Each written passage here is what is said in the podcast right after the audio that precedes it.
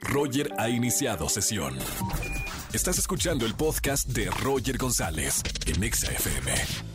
Seguimos en XFM 104.9, como todos los lunes, espectáculos con Erika González. ¿Cómo estamos, Eri? Así es, lunes de espectáculos, Roger. Un saludo para ti, para toda la gente de XFM. Y bien intenso el fin de semana con las noticias del momento. Ahí te va. Obviamente, escuchaste la noticia entre el pleito familiar y las acusaciones que hizo Frida Sofía de su abuelo Enrique Guzmán, ¿cierto? Sí, claro. Bueno, pues el fin de semana hubo más porque faltaba que hablara Alejandra Guzmán, entonces ella envió un comunicado por las declaraciones de, de Frida, después de ahí le siguió Pablo Moctezuma y Beatriz Pasquel, que reaccionaron en apoyo a Frida, Pablo es el padre de Frida, y bueno, las redes sociales se saturaron con mensajes, con gente opinando, este, esto fue una cosa mediática tremendamente y, y bueno, pues ya sabes, es, es como inevitable que pase que yo le creo a tal, yo le creo a la otra persona, Claro. al final aquí hay una supuesta víctima, entonces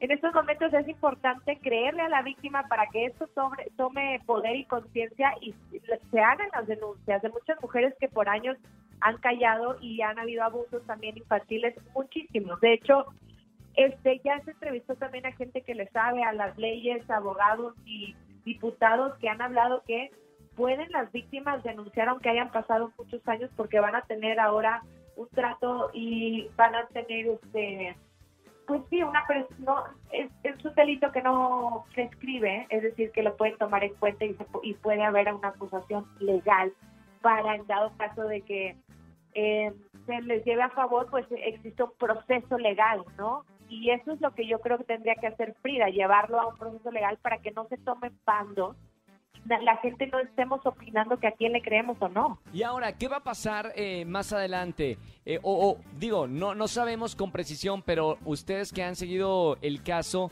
¿qué podría pasar más adelante con esta familia y con este caso que, bueno, pues es muy delicado? Híjole, es que no se, no se sabe, o sea, mira, Frida luego envió un comunicado respondiendo al video de Alejandra, insiste en la acusación contra su abuelo, reitera el abuso de Enrique, dice que ella se atrevió ya a romper con la cadena de abusos que existen en su familia y niega Sí. también que ella tenga problemas mentales. Entonces, realmente es la versión de Frida, su mamá sale y apoya a su padre, al abuelo, el presunto Claro. abusador.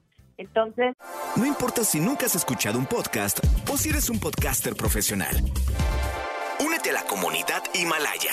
Radio en vivo. Radio en vivo. Contenidos originales y experiencias diseñadas solo para ti. Solo para ti. Himalaya. Descarga gratis la app.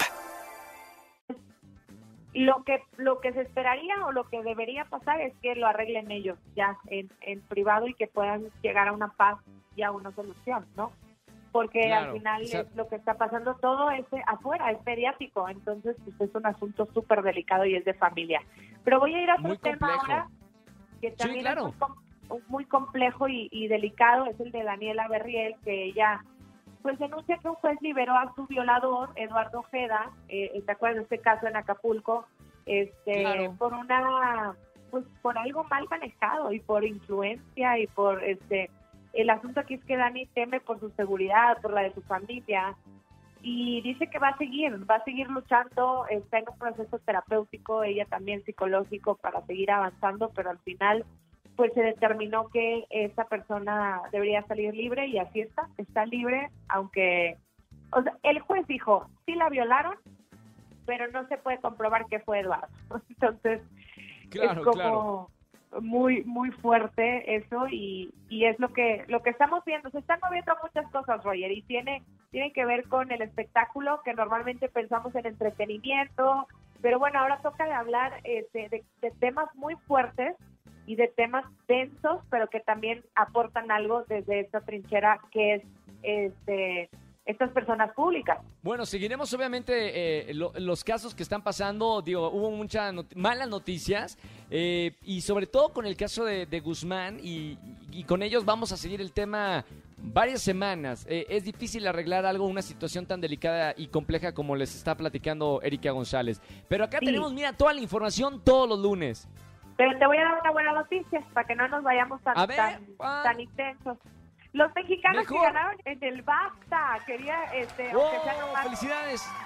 Nombrarlo rápidamente, Sound of Metal es la película que la pueden ver en, una plataforma digital y qué orgullo que tres mexicanos se llevaron este, este galardón y este premio como sonidistas. Y bueno, pues la verdad muy buena noticia durante el fin de semana. Obviamente los premios, pues ya sabes, virtuales, fue una primera parte, luego se hizo una segunda transmisión. Entonces, el sonido del metal o Sound of Metal es este aplausos para estos tres mexicanos que ganaron el premio BAFTA y que lo están haciendo muy bien. Muchas felicidades, qué bonito eh, irnos con estas noticias que nos gusta mucho cuando mexicanos triunfan en el extranjero. Gracias, Eri González, te seguimos en las redes sociales. Sí, síganme, arroba Ari González y de los mexicanos son Michelle, es Jaime y es Carlos Cortés, así que felicidades para ellos y ahí estoy con ustedes en las redes y el próximo lunes de regreso. Besos, Roger. Besos, mi querida güera.